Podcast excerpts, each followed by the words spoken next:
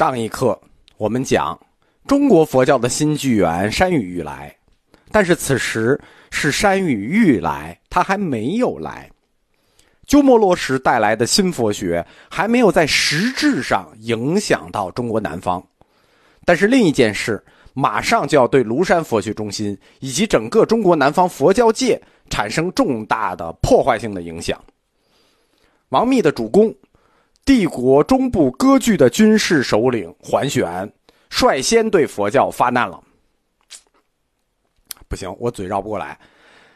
在我说着别扭和你们听着别扭之间，我决定还是选择你们听着别扭吧，对吧？我们好朋友就是用来互相伤害的。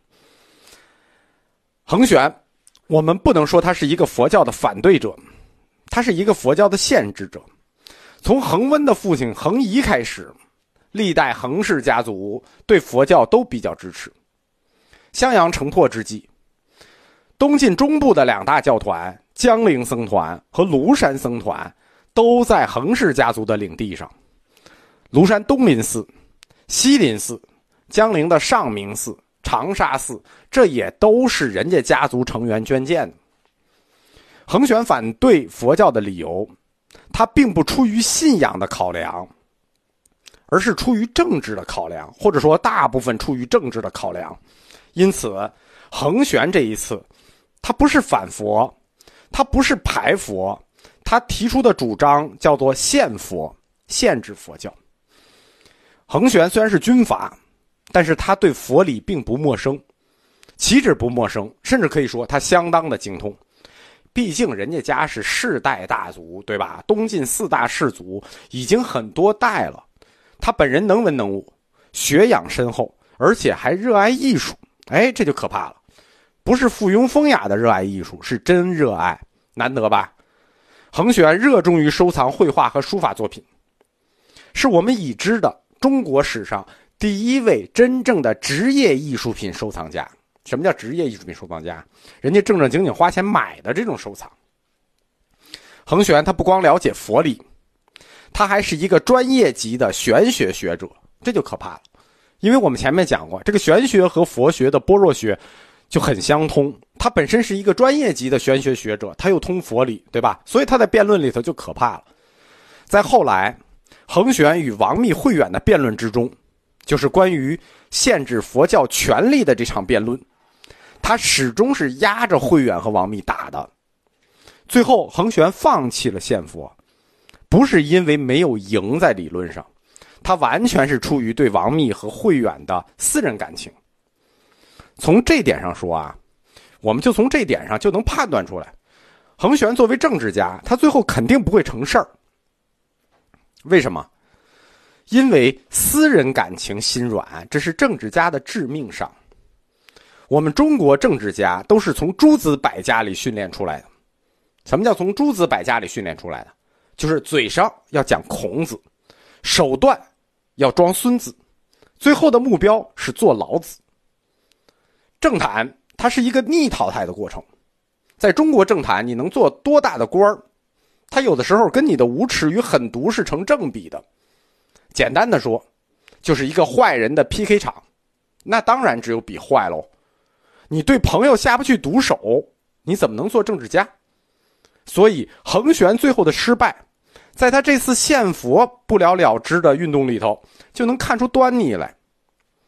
恒玄，他非常尊重慧远和慧持兄弟，尤其是慧远大师，他几次上庐山亲自拜访。这是他对佛教尊重的一面，但是他也对佛教特别厌恶的一面，因为他是一个实权军阀。他目睹了东晋后期这几十年里，僧人在朝廷中参与的种种政治阴谋，在宫廷政变里头、宫廷斗争里头扮演的那些暧昧不清的角色，引起了他对佛教徒的深刻反感。奇怪的是啊，在东晋后期干政的这批僧人，主要是尼姑，男性僧人几乎无人卷入东晋后半叶的政争，对吧？你讨厌尼姑干政，对吧？你讨厌这件事情，你就别参与吧。不，他也参与，他也这么干。衡玄间接利用了慧持，慧持的姑母道仪师太，通过道仪师太，他结交了京城中影响极大的妙音师太，并利用妙音师太持续的对政局发挥影响力。啊，这一点倒是有政治家的素质啊，就是既当婊子又立牌坊。公元四百零二年，中部领袖恒玄和把持政局的司马道子集团彻底决裂，自立为独裁者。独裁者的特点就是喜欢拿意识形态开刀。他颁布了一系列的政策，以表明他反佛的态度。其实你说你刚独裁，有多少事儿等着你去干呢？对吧？有多少梦等着你去做呢？对吧？你的未来是星辰大海，你干点正事好不好？你非上来反佛，搞这种意识形态的事儿，你说有用吗？有用，还真有用。恒选反佛是有迫切的现实需求的，它不是纯粹意识形态上的事儿，不完全出于佛教的义理，或者说政权和教权有冲突，它哪有冲突，对吧？就几个和尚，义理的问题只是个借口。因为恒选所在的中部地区，它不比京城，京城士族云集，人才济济，对吧？人才都在北京呢。它一个中部地区，中部地区就他们家是大族，对吧？就恒氏家族，别的家族他也不容，就他家是大族，所以他没有人才。当他宣布独裁的时候，你总得组织个小朝廷吧？你组织个小朝廷，你也得用人吧？但是他没有人，他没有士族。当时的寺院，相当于现在的文化大学，所以他有一个目标，是想让那些有才华的僧人还俗，并且委以官职，好补充他新建的这个中州小朝廷，笼络教门英才为自己所用。可见中古时代的僧团确实已经集合了一批杰出的有才华的士人。为了表达对庐山僧团和慧远大师的尊重，他颁布的淘汰沙门令里头，庐山僧团不在此例。就是说，庐山僧团你先不动，因为他是南方佛学界的领袖，影响太大。他主意先打的是江陵僧团，因为我们说中部有两大僧团：庐山僧团与江陵僧团。而江陵僧团跟恒玄的大本营在一起，所以他打的是这个主意，先把江陵僧团的僧人拿过来。恒玄发难，选的在理论上还是一个老问题：沙门不敬王，以此拉开了限制教权的理论讨论。这场辩论我们先不讲，我们先讲一个这场辩论产生的副产品，因为这场辩论的影响力并不大，但是这个副产品的影响力要远远大于这场沙门不敬王的辩论。甚至可以说，这个副产品对中国佛教发展的影响是决定性的，并且延续影响至今。政治家呀，他处理的事物，涉及的都是日常事务的操作，就是都是日常发生的事，实物性的。政务在处理的环节里，真正能给你制造麻烦的环节，叫做程序，就是说。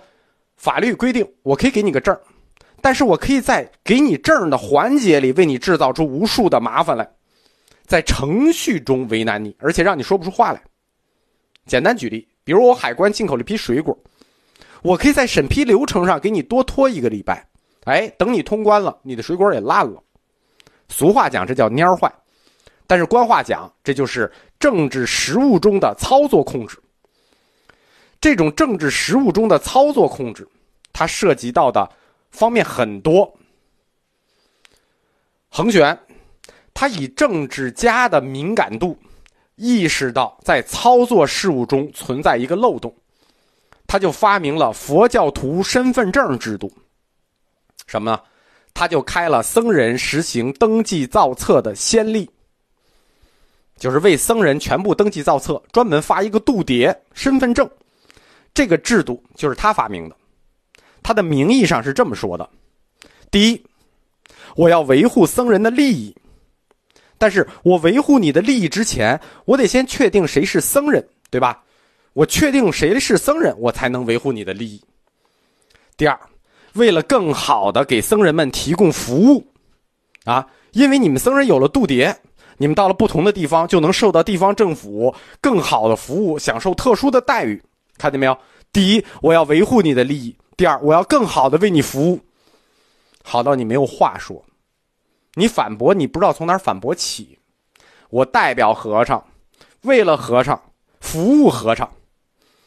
哈耶克说：“通往地狱的路，往往都是善意铺就的，以为你好的态度。”在一千七百年前，独裁者已经把政治实务中的控制玩的溜溜的了。